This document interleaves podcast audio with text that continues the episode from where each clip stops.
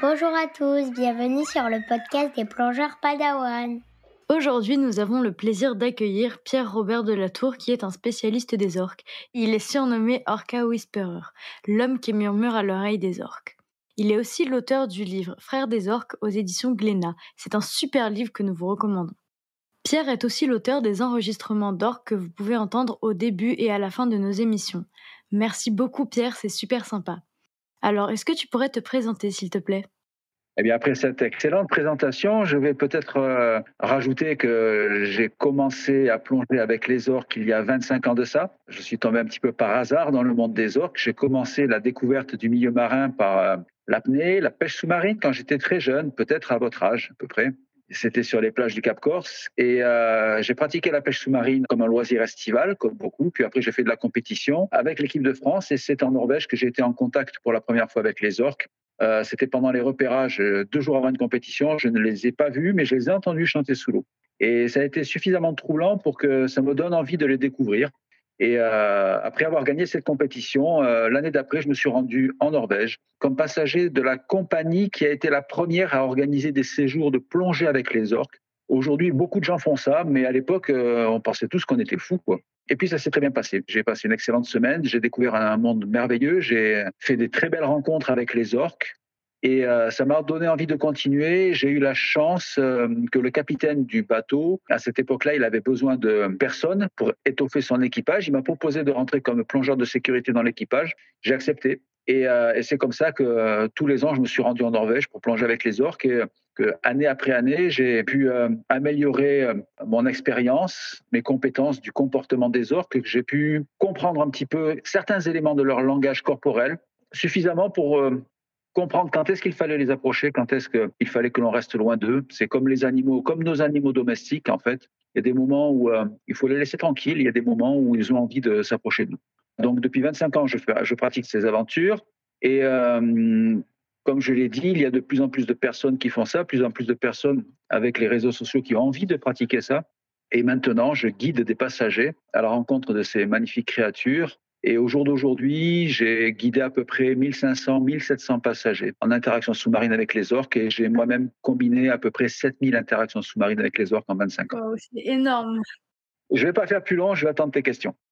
Comment est-ce que tu concilies ta vie avec d'un côté ta vie professionnelle et personnelle et de l'autre les expéditions avec les orques?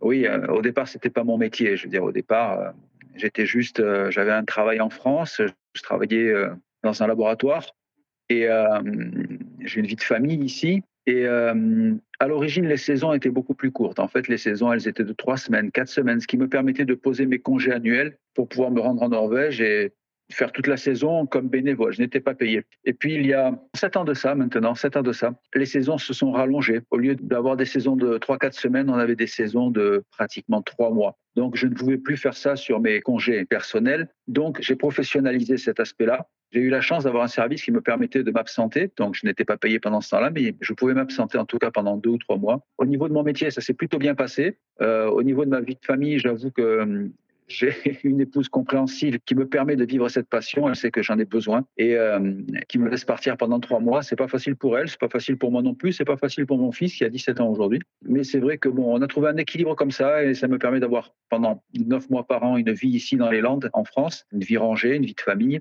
et pendant trois mois d'avoir cette vie d'aventure sur le bateau avec les orques et l'équipage. Est-ce que ta femme et ton fils t'ont déjà accompagné lors de tes voyages avec les orques? Ah non, ça n'est jamais arrivé. Euh, ni ma femme ni mon fils ne sont venus plonger avec moi. Bah, c'est pas forcément facile. C'est pas forcément ce qu'ils ont envie de faire non plus. C'est ma passion à moi. Euh, ce n'est pas celle de mon épouse, ce n'est pas celle de mon fils qui a ses propres passions, qui a ses propres occupations. Peut-être un jour, mais pour le moment, euh, je suis pas sûr qu'ils en aient vraiment envie. Tout le monde n'est pas passionné par les orques et c'est bien dommage. Alors Pierre, est-ce que tu pourrais nous parler un petit peu de UC, s'il te plaît? Alors, UC, euh, c'est euh, un réseau. UC, c'est la contraction de Undersea Soft Encounter Alliance, que l'on pourrait traduire, c'est une terminologie anglaise parce que ce réseau est international, qui pourrait se traduire par euh, le réseau pour les rencontres sous-marines respectueuses. Et c'est une idée qui a germé après quelques années. J'ai d'abord fondé une association de protection des cétacés pour leur conservation et anti-captivité qui s'appelle Orcs sans frontières, qui est une association française. Mais l'idée a germé aussi de partager cette expérience que j'ai des orques, de leur approche et aussi de partager cette éthique qui me pousse à ne jamais forcer les interactions, à ne jamais forcer les rencontres, de la partager euh, en, l'enseignant aux autres par l'intermédiaire de ce réseau, donc le UC, Undersea Soft Encounter Alliance, euh, pour permettre euh, à d'autres de bénéficier de cette expérience et de, aussi de, pratiquer ces rencontres respectueuses dans le but de, de pouvoir continuer à les approcher, mais tout en respectant aussi leur bien-être et leur nature sauvage.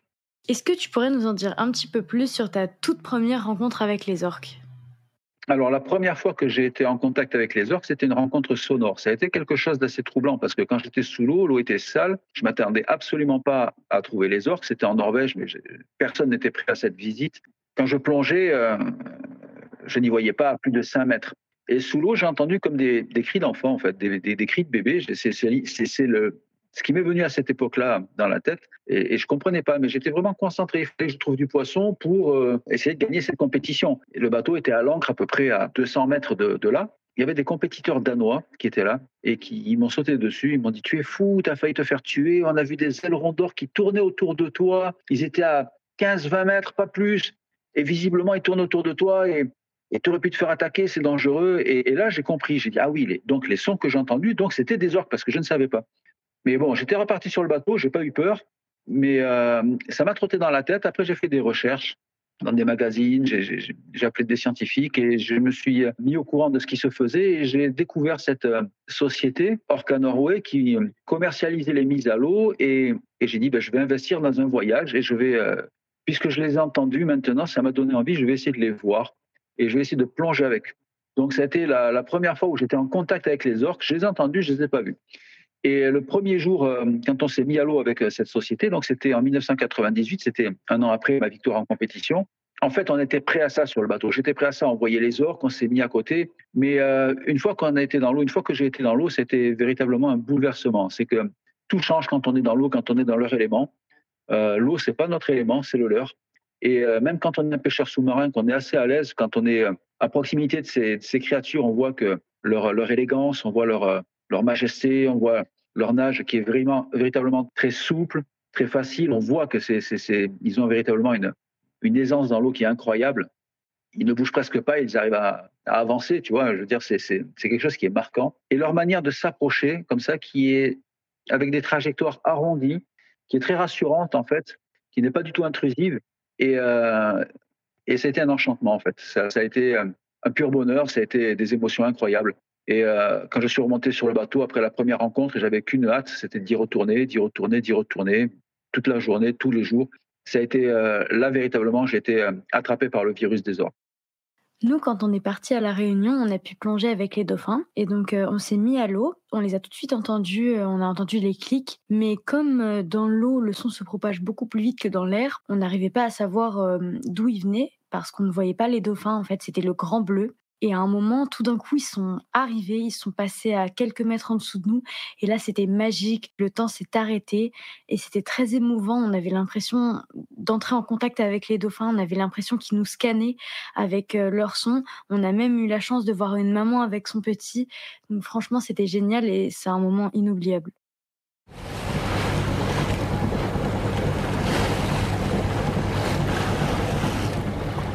Tout concorde à, faire dire, à laisser penser qu'il euh, y a quand même une forme de reconnaissance et que ces animaux nous, reconnaissent. On ne peut pas l'expliquer euh, aujourd'hui, on ne peut pas le prouver, mais quand même, euh, on a retrouvé aussi la matriarche lors de la, dernière campagne. Et ça a été, elle par contre, je l'ai reconnue tout de suite, même hors de l'eau. Et ça a été une rencontre incroyable, incroyable. Est-ce que tu as déjà plongé avec d'autres cétacés que les orques? Alors, je plonge principalement avec les orques. C'est l'espèce qui m'intéresse le plus. Il m'est arrivé de plonger avec d'autres cétacés, comme baleine à bosse. Cette année, le grand orcal, des dauphins, plusieurs espèces de dauphins, un globicéphale, pseudorque, euh, des phoques aussi. J'ai approché plusieurs autres espèces de cétacés, même de mammifères marins avec les phoques. Mais je dois avouer que je reviens vraiment avec les orques parce que le, les émotions que les orques me procurent sont, vraiment beaucoup plus forte que les autres espèces. Cachalot aussi, j'ai eu de très belles interactions en Guadeloupe avec les cachalots. Mais euh, les orques, c'est quand même quelque chose à part. Je crois que c'est leur structure sociale leur cohésion sociale, c'est euh, comment ils interagissent entre eux, comment ils viennent euh, faire preuve de curiosité, de voir aussi qu'ils ne stressent pas, ils n'ont aucun prédateur et ça se voit qu'ils n'ont aucun prédateur, ils ne sont absolument pas sur la défensive. Et, euh, et, quand ils ont envie de nous associer à leur phase de jeu, c'est véritablement incroyable. Et, oui, le son qu'ils émettent quand on est dans leur dans leur périmètre, c'est quelque chose qui est très fort. Euh, le son se propage beaucoup plus vite dans l'eau, tu l'as dit. Euh, et nous, quand nous sommes dans l'eau, eh bien, nous sommes constitués à 70% d'eau, donc on est de l'eau dans de l'eau et, on le perçoit autant qu'on l'entend. Euh, et, c'est peut-être aussi une des raisons pour lesquelles on se sent aussi bien, parce que c'est quelque chose qui a un effet sur notre propre physiologie, c'est quelque chose qui, procure du bien-être, et, et, pas simplement quand on l'entend, mais aussi toutes les fréquences que l'on n'entend pas, parce que notre spectre auditif est limitée, alors que leur production, elle, euh, sonore, elle, va beaucoup plus haut, notamment dans les ultrasons. Et, euh, oui, c'est quelque chose euh, qui peut être perturbant, mais je crois que ça a des effets bénéfiques en fait. Donc c'est, il faut en profiter quand on a cette chance-là d'être à proximité de ces animaux, de, de savoir que ces émotions-là, elles sont belles et qu'elles sont, elles ont aussi un très bon effet sur notre humeur, sur notre bien-être.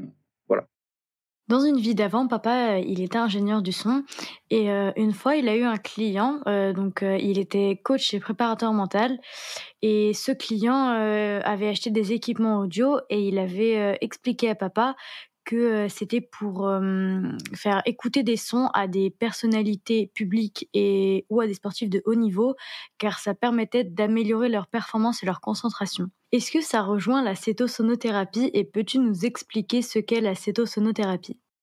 Alors oui, tout à fait. je suis intimement convaincu de cela et j'ai pu l'observer aussi. Comme je te l'ai dit, j'ai guidé 1500 passagers en rencontre très proche avec les orques. Donc j'ai un échantillon assez important de réactions de personnes qui ont été immergées à proximité des orques et des baleines à bosse, notamment au niveau de l'influence des sons aussi. Et c'est quelque chose qui a mis du temps à se mettre en place parce que moi, je ne suis pas ingénieur du son, je suis un chimiste. Mais j'ai eu l'occasion une nuit de, de faire ma première séance hydrophone avec euh, un groupe de passagers et on a vécu une expérience euh, sonore absolument incroyable avec des dizaines de baleines à bosse et des centaines d'orques qui chantaient comme euh, s'ils étaient en train d'interpréter une mélodie, un orchestre qui, interprète un morceau de musique classique alors où chaque animal jouait sa propre partition et ça nous a mis en transe. Mais on s'est senti véritablement transporté par ce moment-là et j'ai pu vérifier effectivement que ça avait des effets extrêmement bénéfiques sur nos performances, sur notre physiologie, sur notre état de santé, sur notre robustesse. Et de là est née cette idée d'utiliser les sons de cétacés, d'abord de découvrir quelles étaient les fréquences qui avaient ce pouvoir-là. Et euh, sur la base de cette hypothèse que les cétacés utilisent des sons pour communiquer des informations, comme nous, je te parle, je transmets un message, et ce sont des informations que j'envoie, d'accord? Et les cétacés utilisent aussi les sons pour transmettre des informations, comme nous.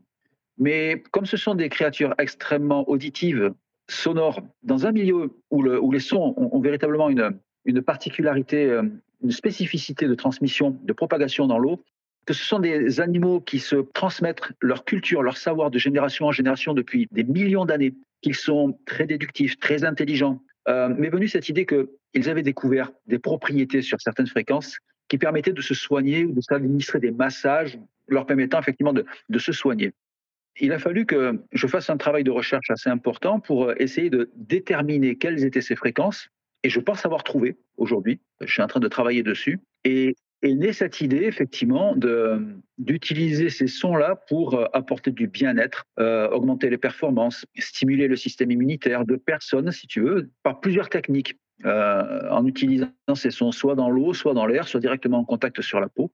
Et j'ai j'ai inventé, en anglais on dit, j'ai designé cette, pratique, ce soin holistique euh, avec cette terminologie de cétosonothérapie. Céto, donc c'est les cétacés, sono, le son, thérapie, les soins, d'accord euh, Par l'intermédiaire d'un projet, le projet Cétodi, qui lui aussi est une contraction entre cétation, les cétacés, et mélodie. Voilà, il m'a fallu du temps pour mettre ça en place, il m'a fallu du temps pour trouver la bonne équipe, pour travailler dessus. On commence à se faire connaître. Euh, ben, avec des ingénieurs du son aussi.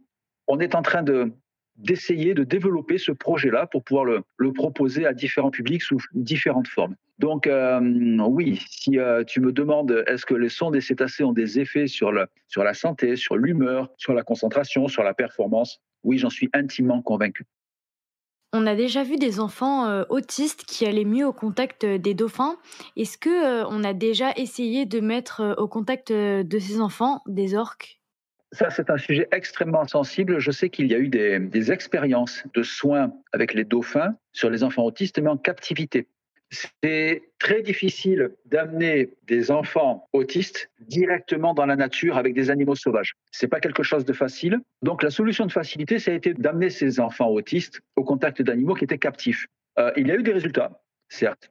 Personnellement, je ne suis pas partisan pour ces pratiques-là parce que même si effectivement on a tous envie de soigner ces enfants autistes, Éthiquement, pour moi, ça ne peut pas se faire sur le dos du bonheur de ces animaux qui sont malheureux en captivité, qui n'ont pas la vie qu'ils sont supposés avoir. Et c'est une des raisons aussi pour lesquelles je crois beaucoup en ce projet CETODI. Je pense que ce qui soigne ces enfants autistes, ce sont notamment les sons. À proximité d'un dauphin, tu l'as entendu, tu l'as dit, et tu l'as aussi perçu. Il te scanne, il envoie des clics dans ta direction. Ce clic va lui revenir sous forme d'écho et il va avoir accès un petit peu à plusieurs euh, parties à l'intérieur de ton corps, comme une radio euh, ou, une échographie. C'est exactement le principe de l'échographie. Et il est probable que ces dauphins captifs ont senti la maladie de ces enfants et ils ont fait ce qu'il faut pour les soigner. Moi, mon projet, c'est d'utiliser les sons, mais pas avec les dauphins captifs. C'est-à-dire de mettre ces enfants, de les baigner dans des sons de cétacés et de leur permettre de bénéficier des vertus curatives de ces sons sans pour autant sacrifier la vie d'un cétacé. Pierre, qu'est-ce que tu penses de l'appellation Killer Whales, euh, qui signifie donc baleine tueuse, qui est donnée aux orques? Est-ce que ça ne dessert pas notamment pour leur préservation en les faisant passer pour des prédateurs sanguinaires? Si tu regardes bien, si tu vas sur les réseaux sociaux, si tu vas sur euh, tout ce que je poste sur ma chaîne YouTube, euh, même sur la publication scientifique que j'ai co-signée, je n'utilise jamais la terminologie killer whale ou baleine tueuse. Personnellement, je le proscris parce que oui, effectivement, quand cette terminologie elle est reprise et utilisée par des journalistes qui s'adressent à un public qui ne connaît pas, ça véhicule et ça donne aux orques une image euh, qui n'est pas juste. Les orques sont effectivement des prédateurs extrêmement efficaces, mais ils ne chassent que pour se nourrir, puisque c'est leur fonction dans les écosystèmes, et ils ne s'en sont jamais pris à l'être humain. Il n'y a jamais eu d'attaque d'une orque sauvage envers un être humain dans la nature, il y a eu des attaques en captivité, mais ça n'est jamais arrivé en milieu naturel.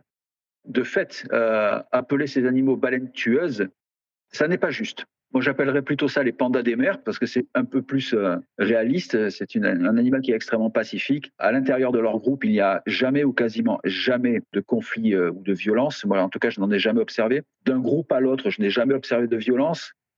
Ou ils ont une motivation de chasse et effectivement, ils mettent à mort leur proie, où ils sont extrêmement pacifiques. Il y a très peu de publications de comportements brutaux, violents d'un orque envers un congénère ou envers un autre cétacé, si, si ça n'est pas pour la chasse. Comme tu l'as dit, l'orque est un super prédateur, c'est-à-dire qu'il n'a pas lui-même de prédateur. Comment est-ce qu'on peut expliquer qu'il n'y ait jamais eu d'attaque sur les humains en milieu naturel? Quand je donne mes conférences sur le bateau, j'ai une conférence qui est dédiée effectivement à la biologie des orques à la sociologie. Euh, je, communique quelques éléments de biologie, quelques éléments de sociologie et aussi du système de communication qu'ils utilisent. Et, euh, c'est une question que je pose à mes passagers. Pourquoi est-ce que les orques n'ont jamais attaqué l'homme alors qu'ils s'attaquent à, quasiment toutes les autres créatures marines qui font partie de leur menu? Et donc on le débat sur les raisons parce que chacun, chacun a sa propre idée. Et à la fin de, de ces débats, je conclue toujours, bah, écoutez, moi je ne sais pas. Je n'ai toujours pas la réponse à cette question et c'est un grand mystère parce qu'il n'y a pas d'exception à cette règle soit les créatures font partie de leur menu et les orques vont les chasser, les mettre à mort et les manger, soit ils ne font pas partie de leur menu et ils touchent pas. Et l'homme ne fait pas partie de leur menu. Pourquoi Je ne sais pas. Est-ce qu'ils ont conscience de ce que nous sommes? Est-ce qu'ils ont conscience que l'on peut se rebeller, qu'on peut les tuer, que nous sommes dangereux? Est-ce que c'est parce qu'on a mauvais goût Mais ça, faut nous avoir goûté? Est-ce qu'ils nous mettent à part euh, des autres espèces Mais pour quelles raisons? Je, m'interroge toujours quelle, quelle peut être la vraie raison de ce phénomène Partout dans la nature, quand il y a des règles, il y a toujours des exceptions. L'exception fait partie de la règle. Et là, cette règle, c'est une des seules qui n'a pas d'exception, en fait. Il n'y a jamais eu d'attaque. Est-ce que parfois, tu as un peu peur des orques? Alors, euh, écoute, non. Non, mais, euh, mais tu sais, je guide aussi des passagers qui n'ont pas mon expérience et qui n'ont pas peur non plus. Je crois que le fait de savoir qu'ils n'ont jamais attaqué les hommes en milieu naturel, ça donne une indication. C'est pas comme le requin, hein, par exemple. Le requin, on sait qu'il y a eu des attaques, il faut faire attention. Il ne faut pas plonger n'importe quand avec les requins. Il y, a, il y, a, des moments où on peut plonger, des moments où il faut faire attention. et aussi dans la manière de l'orque de venir s'approcher des plongeurs. Je t'ai expliqué, ils ont des trajectoires assez arrondies, comme ça, ils regardent un petit peu sur le côté. On ne se sent pas directement visé par l'orque. Il ne vient pas s'approcher tout droit de, nous comme ça. Et euh, ça a le mérite d'être un petit peu rassurant. Donc, euh, non, c'est jamais arrivé que j'ai peur des orques. Et je ne suis pas le seul.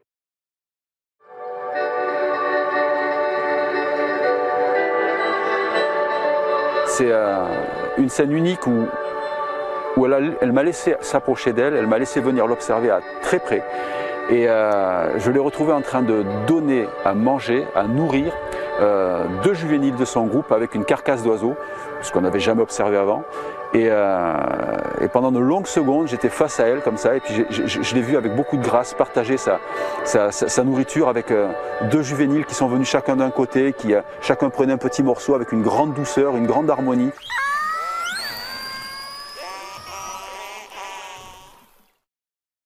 Est-ce que tu peux nous parler de leur structure sociale et de leur comportement?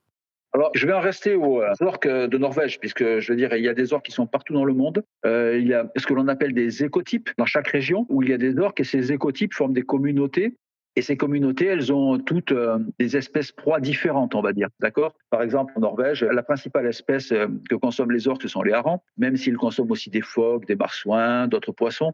En Colombie-Britannique, une partie des, des orques consomment des saumons, L'autre partie consomme des mammifères marins, une partie consomme aussi des requins. Sur la côte ouest américaine, ils vont euh, manger des baleines grises et des baleines euh, à bosse, les bébés. En Nouvelle-Zélande, ils vont manger des raies. En Patagonie, ils vont manger des phoques.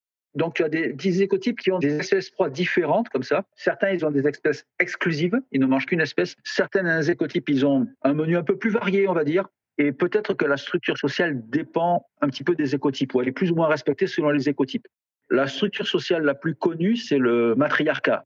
En fait, pour t'expliquer, c'est qu'ils vivent par groupe, et ce groupe, il est constitué de la plus ancienne femelle qui va vivre avec toute sa descendance. ils vont rester en groupe, à quelques mètres les uns des autres. Donc, elle va vivre avec ses fils, ses filles, petites-filles, petits-fils, arrière-petites-filles, arrière-petits-fils, autant d'individus qu'il y a de générations, et ils restent ensemble, comme ça. Donc, c'est la structure familiale, euh, l'unité de base, on va dire, qui est le, cas de figure le plus généralement connu chez les orques, notamment les orques de Colombie-Britannique, les orques de Norvège, enfin, ce que l'on peut euh, observer le plus facilement parce qu'ils vivent plus près des côtes, donc on peut les observer plus facilement. Il y a beaucoup d'observations, donc là, ce sont des données que l'on a. Après, les conséquences de cette structure, si tu veux, fait que à l'intérieur d'un même groupe, il n'y a pas de reproduction, parce que sinon, ça, ça donnerait de la consanguinité. Parce qu'à l'intérieur d'un même groupe, chaque individu provient de la même matriarche, la même femelle alpha, la plus vieille femelle. Ou c'est le cousin, ou c'est l'oncle, ou c'est la tante. Et là, je veux dire, les, analyses génétiques qui ont été faites euh, mettent en évidence qu'il n'y a quasiment pas de, ou pas du tout de consanguinité dans les groupes. Donc, ce qu'il se passe, c'est que quand il y a des grands rassemblements quand les groupes se croisent, il y a les mâles du groupe A qui vont avec les femelles du groupe B, ils se reproduisent, et après le mâle revient dans son groupe d'origine avec sa mère ou sa grand-mère. La femelle revient dans son groupe d'origine avec sa mère ou sa grand-mère, mais elle porte l'enfant donc de l'autre mâle. Et elle va porter cet enfant pendant 16 mois, elle va le mettre bas, et cet enfant va rester donc avec euh, sa mère et sa grand-mère. Ce qui fait qu'on peut dire qu'un orque ne connaît jamais son père. Ça, c'est une des conséquences, par exemple. Waouh, c'est super intéressant. Puisqu'il vit avec sa mère, il ne connaît jamais son père, puisqu'ils appartiennent à deux groupes différents. Et justement, est-ce qu'on sait où se font la reproduction et la naissance des orques? Tout le temps, partout, là où sont les orques. Ils, ils n'ont pas de migration spéciale, ni pour se reproduire, ni pour mettre bas. Euh, en général, l'orque va essayer de rester le plus possible près de sa ressource alimentaire. Et comme les ressources alimentaires, elles se déplacent dans la mer, donc l'orque va se déplacer avec sa ressource principale ou la secondaire. Euh, on sait qu'en Norvège, ils viennent tous pratiquement euh, se nourrir de hareng en hiver parce que le hareng est une proie facile à pêcher, qui ne demande pas beaucoup d'efforts en grand nombre, de manière extrêmement facile. Et pendant trois mois, ils vont manger donc ces, ces harengs. Mais on sait qu'après, quand les harengs se dispersent, une partie des orques reste avec les harengs, une partie va sur les saumons, une partie va sur le macro. Ça ne permet pas d'avoir des pics où euh, les orques vont mettre bas, où les orques vont se rencontrer. On sait qu'ils se rencontrent facilement en hiver, effectivement, parce que euh, ben, c'est favorable aux rencontres intergroupes. Donc, il doit y avoir effectivement euh, des phases où ils se reproduisent, d'accord, où ils s'accouplent. Mais comme la gestation dure 16 mois, donc c'est un an et trois mois plus tard que le bébé est né, donc c'est en dehors de cette période-là. Et que nous, pendant la saison des orques de fin octobre à mi-janvier, on voit des bébés dans tous les groupes mais des bébés qui ont quelques semaines. Donc ils sont nés quelques semaines avant. Donc ils n'ont pas été conçus pendant la saison du hareng. Donc, euh, c'est pour, t'expliquer euh, globalement que, enfin, en tout cas, sur les orques que je connais, il n'y a pas de pic de naissance et il n'y a pas de pic de, période de reproduction. Combien pèsent et mesurent les bébés orques? Un bébé à la naissance, euh, il pèse à peu près 180 kg et il mesure 2,20 m. C'est énorme C'est à peu près les chiffres qu'on va trouver sur les publications ou sur les sites qui sont dédiés à la biologie des orques. Et alors, combien mesurent les adultes? Ça dépend des écotypes. Il y a des orques qui sont euh, des populations d'orques, euh, on sait qu'ils sont très gros, comme euh, les orques transients en Colombie-Britannique qui mangent des mammifères marins sont très gros, ou les orques, les écotypes A en Antarctique. Il y a d'autres qui sont petits, notamment en Antarctique, ceux qui mangent des pingouins, ce sont des écotypes qui sont un peu plus petits. On sait que les orques norvégiens, ils sont moyens, moyens petits, par exemple. Et sur les orques norvégiens, les plus gros mâles doivent faire 8 mètres, les femelles peut-être 6 mètres et demi, 7 mètres, et ça peut monter à 4-5 tonnes. Ce sont des orques qui sont moyens, on va dire. Mais les orques euh, transients de Colombie-Britannique peuvent monter jusqu'à 10 mètres et peser pas loin de 10 tonnes. Les grands mâles sont gigantesques. Mais ça doit être hyper impressionnant sous l'eau. J'imagine, je n'en ai jamais rencontré. Il y a une différence de taille. Parce que déjà, les orques norvégiens qui sont moyens, quand on les a tout près, on les trouve bien gros. Donc j'imagine effectivement que ceux de, Colombie-Britannique, les, euh, les transients, euh, ça doit, ça doit être une sacrée expérience.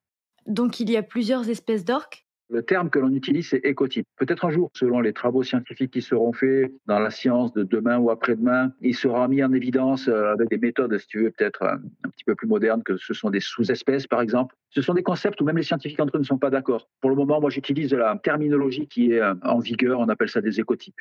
Ce sont différentes populations d'orques et on commence à avoir des différences. Hein. je veux dire, sur ces différents écotypes, ils ne se ressemblent pas tous forcément. Il y en a qui ont des petites différences morphologiques ou même des petites différences de couleur ou de taille de la tache oculaire ou de la selle. On commence à voir que déjà, ça, ça se différencie un petit peu. Avec un coup d'œil averti, on arrive à reconnaître un petit peu ces différents écotypes. Est-ce que tu arrives à reconnaître ou à identifier les orques?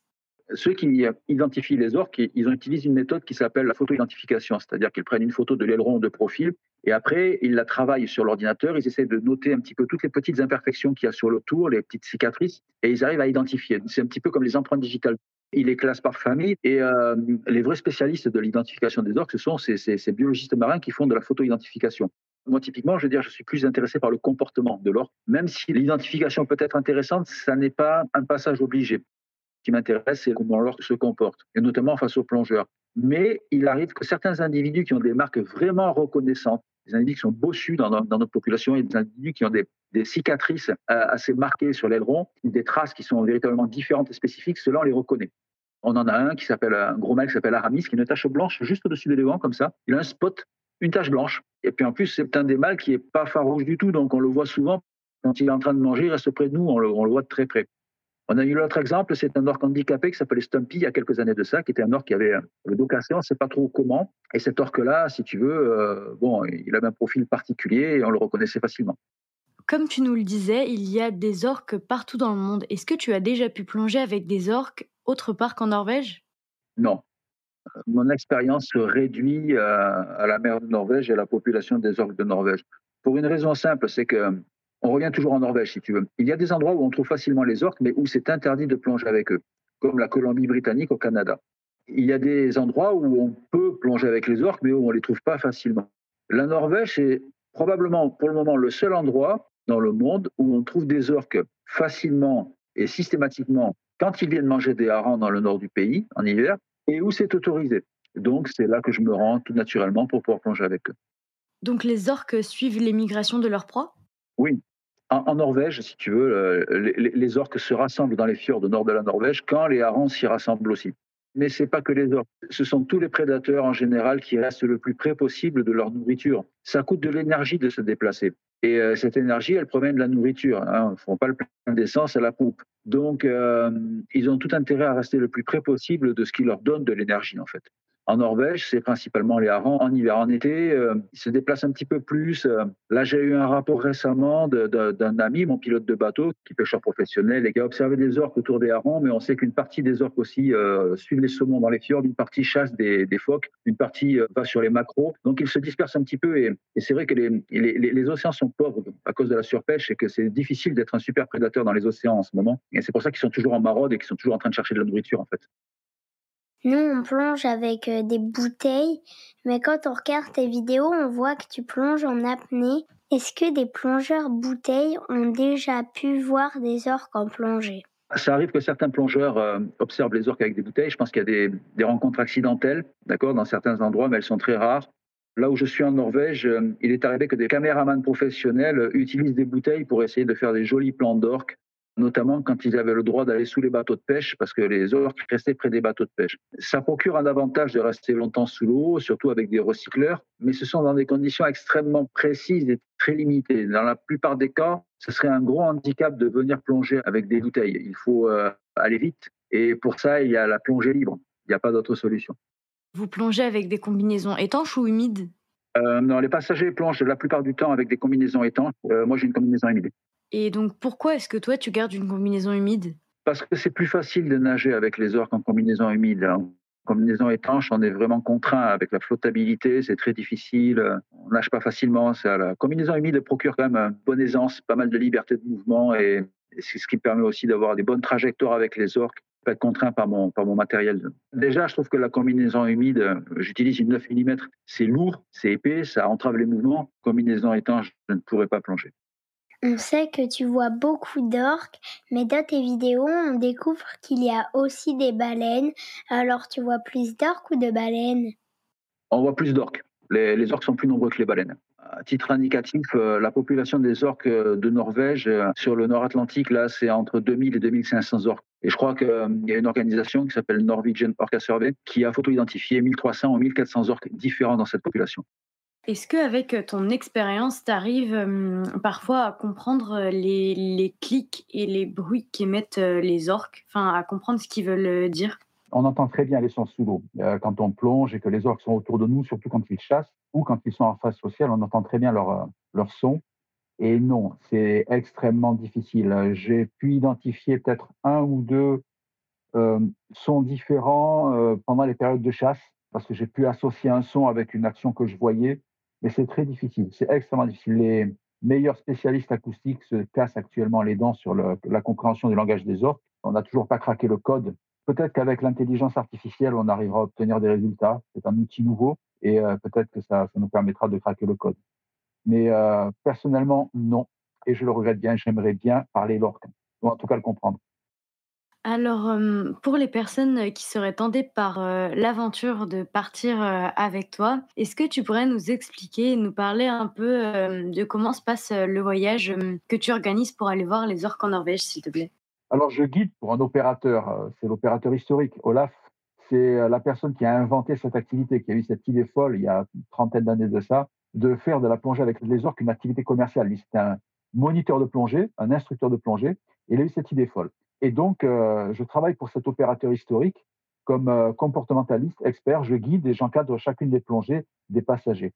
On opère à, partir de bateaux euh, et on héberge les passagers six jours, sur des séjours de six jours sur nos bateaux, 12 passagers maximum, petit groupe.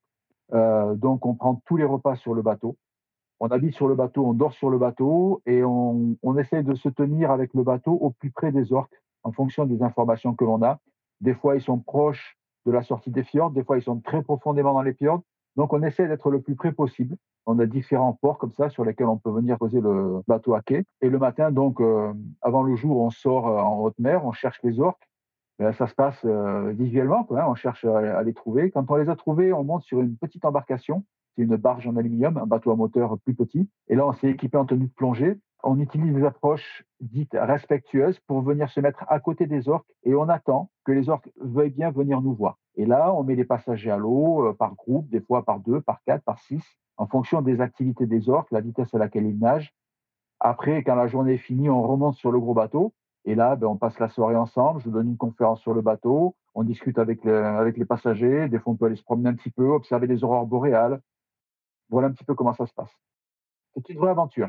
C'est pas c'est pas une activité touristique, c'est une véritable aventure. Les conditions sont difficiles. C'est en hiver, c'est au nord de la Norvège, au nord du cercle polaire. Euh, il fait froid. Il n'y a pas beaucoup de lumière en hiver. Parfois il y a de la neige, parfois des tempêtes de neige. On n'y voit pas grand chose. Ce sont des conditions difficiles qui ne sont pas vraiment données à tout le monde. Hein. et euh, il faut avoir un petit peu un esprit aventurier pour venir pour euh, pour véritablement profiter de l'aventure. Quel va être le budget pour partir en voyage avec toi? C'est une destination qui est très chère, la Norvège. Ce sont des aventures qui sont très chères. Il faut compter aux alentours de 5000 euros pour un séjour d'une semaine. Le billet d'avion n'est pas compris dedans. Et euh, ça tourne autour de ça. Il faut payer en couronne norvégienne et ça dépend du taux de change de la couronne. C'est un budget qui est assez cher. pour plusieurs raisons. D'abord parce que la Norvège est un pays très cher. Tout est cher en Norvège. C'est un pays à très haut niveau de vie. La nourriture est chère, les assurances sont chères, l'essence est chère. Le bon côté, c'est que les salaires sont élevés. Les gens qui travaillent, ils ont des salaires confortables, ils sont plus élevés qu'en France en moyenne. Donc tout ça fait que euh, ben, pour le prestataire, ça a un coût et que ça impose d'avoir effectivement un budget assez cher. Souvent, ce qui se passe, c'est que les passagers euh, qui viennent avec nous, qui nous suivent depuis plusieurs années, sont des gens qui euh, ne sont pas forcément très riches, mais qui sont extrêmement passionnés, qui ont véritablement envie de découvrir les orques et de découvrir cette aventure, et qui économisent petit à petit, et ils en font une priorité dans leur vie, et ils viennent avec nous, ils dépensent cet argent avec nous. C'est une grande responsabilité pour nous. On a véritablement envie de partager le meilleur, et je suis extrêmement exigeant avec, avec mon équipage pour qu'on donne plus que le meilleur à ces passagers qui viennent, qui font des sacrifices financiers on ne joue pas avec leur argent, on met tout, euh, toutes les chances de notre côté et on fait plus que le maximum pour qu'ils vivent la meilleure aventure possible. Est-ce que tu sais combien de temps tu restes sous l'eau à, observer les orques en apnée? Oui, je comprends ta question. Combien de temps on reste sous l'eau pour observer les orques en apnée? Parce que moi, je suis un apnéiste et je vais te faire une confidence. 80 à 90% du temps, presque tout le temps, je reste à la surface et je nage avec les orques. On dit plonger avec les orques, on ferait mieux de dire nager avec les orques. Parce que, à l'expérience, je me suis aperçu qu'en fait, euh, dans la plupart des cas, les orques n'aimaient pas vraiment qu'on descende avec eux sous l'eau. Tout se passe comme si euh, ils avaient euh, un petit peu admis que la surface était l'endroit où on était, puisqu'on a besoin de respirer, que les profondeurs, c'est l'endroit où ils se sentent bien, où ils se sentent en sécurité. C'est là qu'ils vont se réfugier quand ils sont un petit peu gênés, hein, ils descendent profond. Et donc, ces deux univers, si tu veux, ne se mélangent pas vraiment. Souvent, d'ailleurs, les orques, passent en dessous de nous et on les voit comme ça passer. Ça n'est que rarement quand les orques viennent respirer à côté de nous, c'est-à-dire qu'ils nous montrent qu'ils veulent partager la surface avec nous, puisque c'est l'endroit où ils se sentent vulnérables. Quand ils viennent respirer avec nous, ça veut dire qu'ils euh, sont en confiance, en fait. À ce moment-là, effectivement, je descends et je vais faire des interactions sous-marines sous l'eau avec les orques. Mais s'ils ne viennent pas respirer à côté de moi à la surface, eh bien, je reste à nager à la surface et, et j'attends une prochaine fois. Parce que c'est véritablement un signe, si tu veux, c'est un des signes de leur langage corporel que j'ai déterminé à l'expérience qui me fait dire à quel moment ils sont d'accord pour que l'on puisse descendre un petit peu avec eux. Et c'est assez rare. Je te dis, c'est entre 80 et 90% du temps, je reste à nager à la surface, en fait. C'est extrêmement frustrant pour les champions d'apnée parce que j'ai aussi guidé des apnéistes, des bons, des champions, des champions du monde, tous me demandent, mais euh, est-ce qu'on peut descendre avec les orques et nous? Et je donne toujours ce conseil-là. Et ce conseil ne s'est jamais démenti. Et c'est extrêmement frustrant pour ces, personnes qui sont extrêmement performantes, qui sont capables de descendre à des profondeurs incroyables et qui restent très longtemps sous l'eau apprendre que ça ne donne pas un avantage, en fait, que c'est même le contraire. Mais bon, ça, on n'y peut rien, c'est l'animal qui décide. Hein. Il suffit pas de descendre dans quelques mètres ou quelques dizaines de mètres pour voir les orques venir faire une danse du ventre. Ça marche pas comme ça. Souvent, il faut les écouter, il faut comprendre un petit peu ce qu'ils cherchent à nous dire avec leur langage corporel et les écouter. Donc, on nage, on nage avec les orques, on ne plonge pas.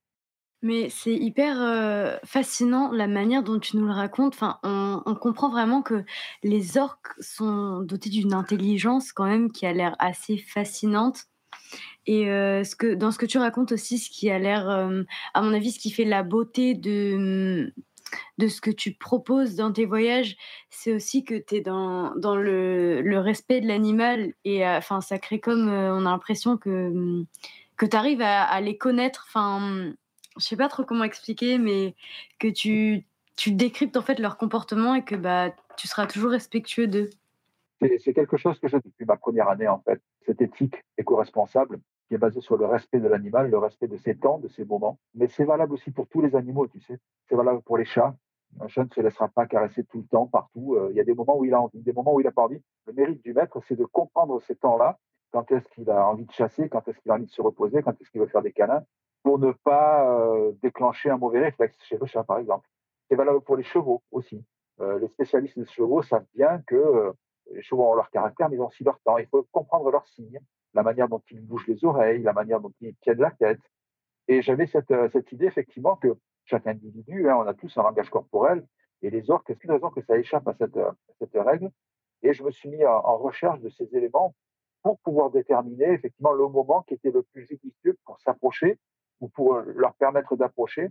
C'est une raison bien simple. Tu sais, nous, on nage à 1, 2 km heure dans la mer. Les champions nagent à 4 km heure. Mais les orques nagent à 60 km heure. S'ils veulent nous éviter quand on est dans l'eau, ils vont nous éviter très facilement. Donc, euh, si on leur impose la moindre gêne, la seule réponse que l'on va avoir, c'est un éloignement. Ils vont partir, ils vont nous laisser seuls. Si on veut qu'ils viennent interagir, qu'ils passent du temps, qu'ils soient calmes, alors il faut les comprendre, alors il faut comprendre à quel moment ils sont prêts à ça. Sinon, ils s'en vont et c'est contre-productif. Et comme moi, ce que je veux, c'est pas juste être en bateau et prendre des photos des ailerons, mais je veux véritablement avoir une relation à l'animal. La seule manière d'obtenir ça, c'est le respect. C'est pareil avec les gens. Tu sais, euh, tu ne respectes pas quelqu'un, il va s'éloigner de toi. Et quelqu'un ne te respecte pas, tu n'auras pas envie d'être avec cette personne et tu mettras de la distance entre cette personne et toi. Il se passe exactement la même chose avec les autres. Donc, égoïstement, je veux dire, j'ai tout intérêt à être respectueux. Quand est-ce qu'on plonge ensemble, Pierre? Ah, quand est-ce qu'on plonge ensemble? Très bonne question. Écoute, je ne sais pas, mais ça sera avec plaisir si l'occasion se présente. Avec les orques ou avec autre chose. D'accord? Ça marche. Merci beaucoup, Pierre, de nous avoir consacré du temps pour cette interview. C'était vraiment super intéressant. Merci à vous, les Padawans. Au plaisir de vous retrouver encore une fois avec les orques ou, euh, ou avec autre chose. J'invite nos auditeurs à lire ton livre Frères des orques chez Glénat. Il est vraiment très intéressant. Et ils peuvent aussi te retrouver sur tes réseaux sociaux, notamment sur ta chaîne YouTube, sur laquelle on peut trouver beaucoup de vidéos très intéressantes. Merci à vous. Merci pour cette, euh, cette dédicace. À très bientôt. Au revoir. Au revoir. Si vous avez aimé cet épisode, n'hésitez pas à mettre un petit cœur ou un pouce en l'air.